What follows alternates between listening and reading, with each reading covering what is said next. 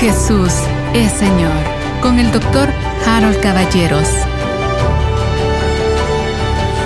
Fuimos a la cruz con Cristo Jesús. Fuimos clavados y crucificados a la cruz. Morimos juntamente con Cristo Jesús. Fuimos sepultados juntamente con Cristo Jesús. Fuimos resucitados juntamente con Cristo Jesús y ascendimos juntamente con Cristo para sentarnos con Él en los lugares celestiales. Entonces estamos posicionados en el trono de Dios. Vivimos nuestra vida espiritual desde el trono de Dios. Paralelo y al mismo tiempo tenemos una vida aquí en la tierra en donde Dios nos dejó y dijo el Señor que no nos quitaba del mundo, sino que nos dejaba en el mundo con un propósito. Y si seguimos nosotros todas las generaciones después de Cristo y después de Pablo y Pedro y Juan y después vino Policarpo y Orígenes y Justiniano y después vino San Agustín y etcétera, etcétera, todos los siglos, nos vamos a dar cuenta de un detalle que los seres humanos estamos aquí, o más bien no los seres humanos, disculpen, la iglesia, los hijos de Dios, estamos aquí para que las otras generaciones que no conozcan, que no conocen, puedan conocer y venir a Cristo Jesús. En otras palabras, uno llega a entender que Dios lo dejó aquí a uno como un testimonio para el evangelismo y el discipulado de las naciones. Ese es el tema. Entonces somos idénticos que Pedro y Pablo y Esteban y Felipe y etcétera, etcétera, etcétera. Dios está esperando que nosotros no estemos ocupados desde 1980 que fui salvo hasta el día de hoy solo con necesidades. No, no, no, no, no puede ser. Dios está esperando que superemos eso, dejemos atrás la infancia cristiana, la infancia de la iglesia y avancemos hacia la estatura de Cristo y que en el camino vayamos haciendo su obra evangelística y de discipulado. Bueno, entonces, tres expresiones. La número uno, el lugar secreto. Y voy a hablar de esa vida desde el trono de Cristo o del trono de Dios juntamente con Cristo Jesús. Esa vida desde el trono es una vida muy distinta. Fíjense, les acabo de leer. Cuando estamos en el lugar secreto, estamos al abrigo del Altísimo, debajo de sus plumas, debajo de sus alas. Nada puede hacernos ningún daño. Estamos en el lugar perfecto, guardados debajo del amparo de nuestro Padre, que es el Altísimo, el Todopoderoso. Entonces, esa es la vida en el lugar secreto y luego la extensión es la vida desde el trono. Esa vida entronada o esa vida desde el trono es la vida que nos toca vivir. Estamos posicionados ahí, estamos sentados en los lugares celestiales con Cristo Jesús.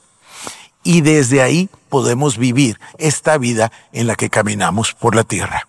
Y luego vamos a tomar todo esto que es un solo mensaje y lo vamos a convertir en una expresión, la expresión más maravillosa del Nuevo Testamento, tal vez no la más maravillosa, una de las más maravillosas del Nuevo Testamento, que es la expresión estamos en Cristo.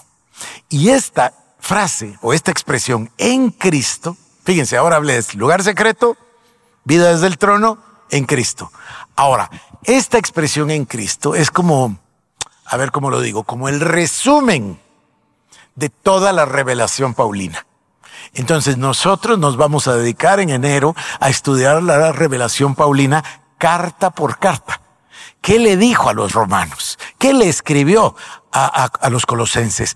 ¿Qué es lo que le dijo a la iglesia de Éfeso? Y vamos a ir obteniendo la revelación paulina que tiene la potencial de cambiar nuestra vida enormemente. A veces, y perdónenme, soy bien repetitivo, pero es que trato por diferentes lugares de llegar al mismo punto. Este año que viene, queridos hermanos, es un año maravilloso para la iglesia. Es un año de avivamiento, como lo dije ayer. Va a haber una revolución de la palabra de Dios provocada por el Espíritu Santo en la forma de hambre y sed de la palabra. Y esa palabra transformará nuestras vidas y transformará el mundo en el cual vivimos. Bueno, como introducción estuvo un poco largo, pero creo que bastante claro. Ya ustedes saben entonces hacia dónde vamos. Comencemos entonces de nuevo por el lugar secreto. Existe un lugar de reunión con Dios. Ayer hablaba de Moisés, voy a volver a regresar sobre el tema. La idea fue de Dios. Dios les sacó de Egipto, les llevó a la tierra prometida y ¿qué es lo que hizo Dios? Se manifestó y su presencia descendió sobre un monte. La gente se asustó al ver los rayos y los truenos y el humo de la presencia de Dios. Entonces él llamó a Moisés y la gente dijo, ay, Aarón y los demás, ¿sabes qué Moisés? Anda tú. Y la Biblia es clarísima en decirnos que Josué era joven, pero nunca se le separó a Moisés y que siempre estuvo con Moisés, tanto cuando Moisés iba al monte como cuando Moisés iba al tabernáculo. Obvio que no, no subió al monte porque Dios dijo que no subiera nadie más. Pero sí dice la Biblia que ese joven Josué permanecía en el tabernáculo. Y después miren quién fue Josué. Ahora, regreso. Dios es el que convocó a Moisés. Ayer vimos esta expresión. Y hablaba Dios cara a cara con Moisés. Y Moisés se quedó 40 días y 40 noches hasta que su rostro resplandecía y ni siquiera tuvo necesidad ni de comer ni de beber. Se recuerdan que lo leímos ayer. Hay un sitio de reunión con Dios. Es un sitio de acceso simplísimo. Hoy voy a volver a leerlo, pero ustedes ya lo saben. A ver, vamos a la palabra. Dice la palabra en Mateo 6:6.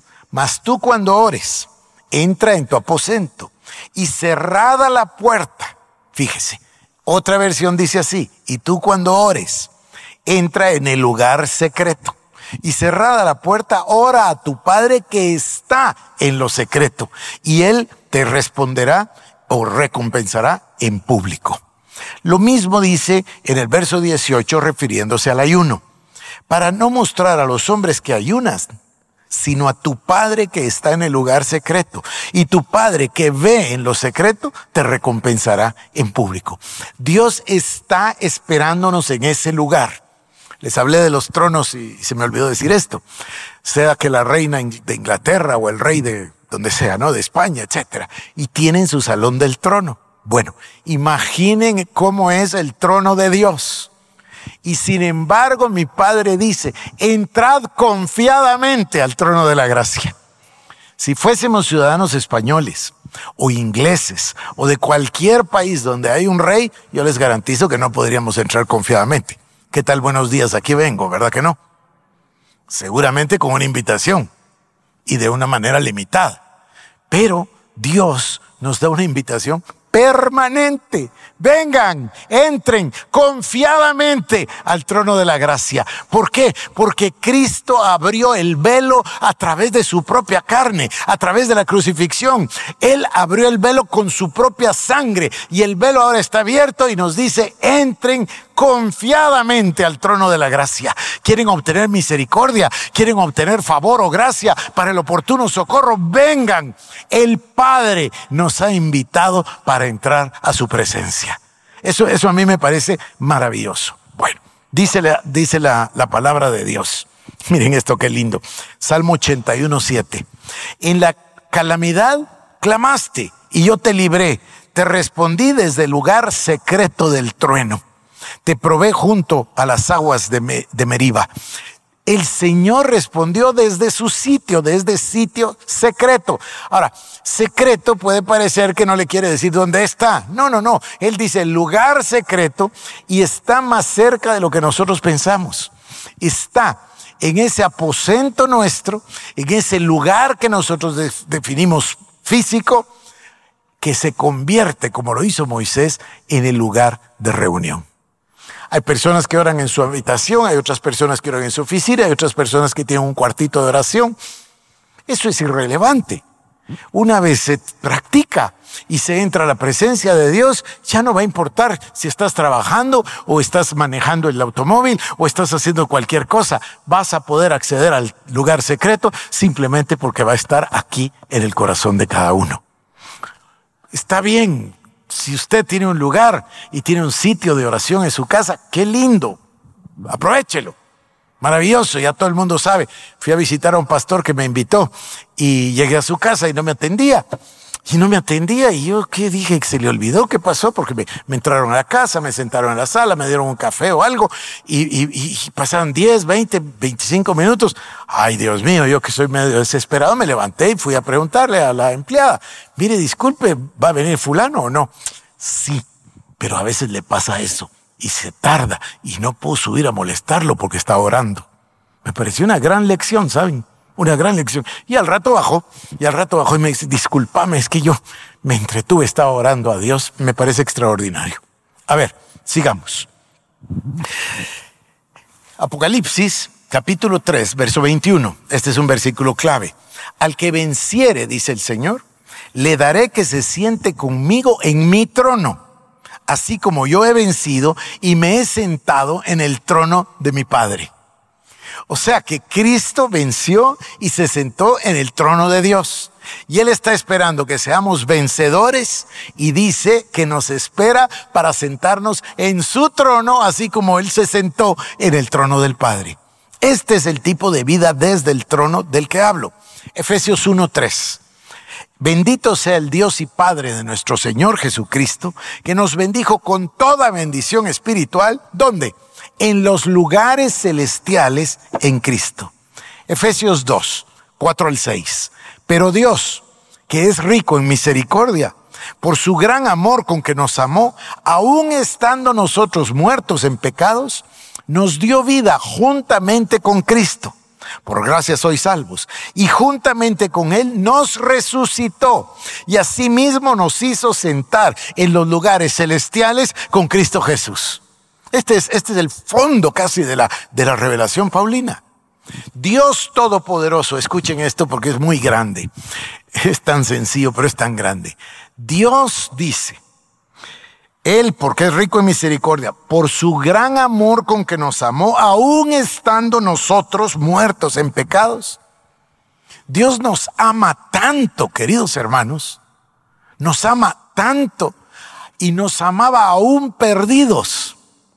Y cuando estábamos muertos en nuestros delitos y pecados, nos amaba tanto que nos dio vida juntamente con Cristo, por gracia sois salvos. Y juntamente con Él nos resucitó y nos hizo sentar en los lugares celestiales con Cristo. O sea, a lo mejor no hemos meditado en este concepto, pero Dios nos ama tanto. Yo creo que lo único que nosotros podemos pensar es en el amor que le tenemos a nuestra madre o el amor de nuestra madre o de nuestros padres. Creo que es lo más grande que podríamos decir. O la pareja. Pero eso, eso no es nada. Porque yo no he visto que las parejas den la vida uno por el otro, a lo mejor alguna vez, o los padres por los hijos. En cambio, el Señor Jesucristo dice que el amor es dar la vida por sus amigos. Dio la vida por nosotros. Dios vino a la tierra, sufrió en la tierra, no tuvo el hecho de ser hijo de Dios como hecho que aferrarse, sino que se humilló, tomó forma de siervo y fue a la muerte, a la muerte de cruz. Por amor a nosotros, como que no hemos meditado en el amor tan grande que Dios nos tiene. ¿Y saben qué? Que Dios está esperando que nosotros vayamos a visitarle. Dios está ansiando que lleguemos a poner nuestra vida delante de Él. No estoy hablando solo de adorarle y alabarle, estoy hablando de sentarnos a tener comunión con Él y esperar a escuchar su voz. Muchos errores cometemos por seguir nuestro propio consejo y nuestra propia sabiduría en lugar de poner todos nuestros caminos delante del Señor. Una vez escuchamos su voz, y la guianza del Espíritu Santo, nuestra vida es absolutamente transformada, cambiada. Dios que es rico en misericordia, por su gran amor que nos amó, aún estando muertos en nuestros pecados, nos dio vida juntamente con Cristo. Jesús es Señor. Con el doctor Harold Caballeros, te invitamos a que visites nuestras redes sociales como El Shaddai Guatemala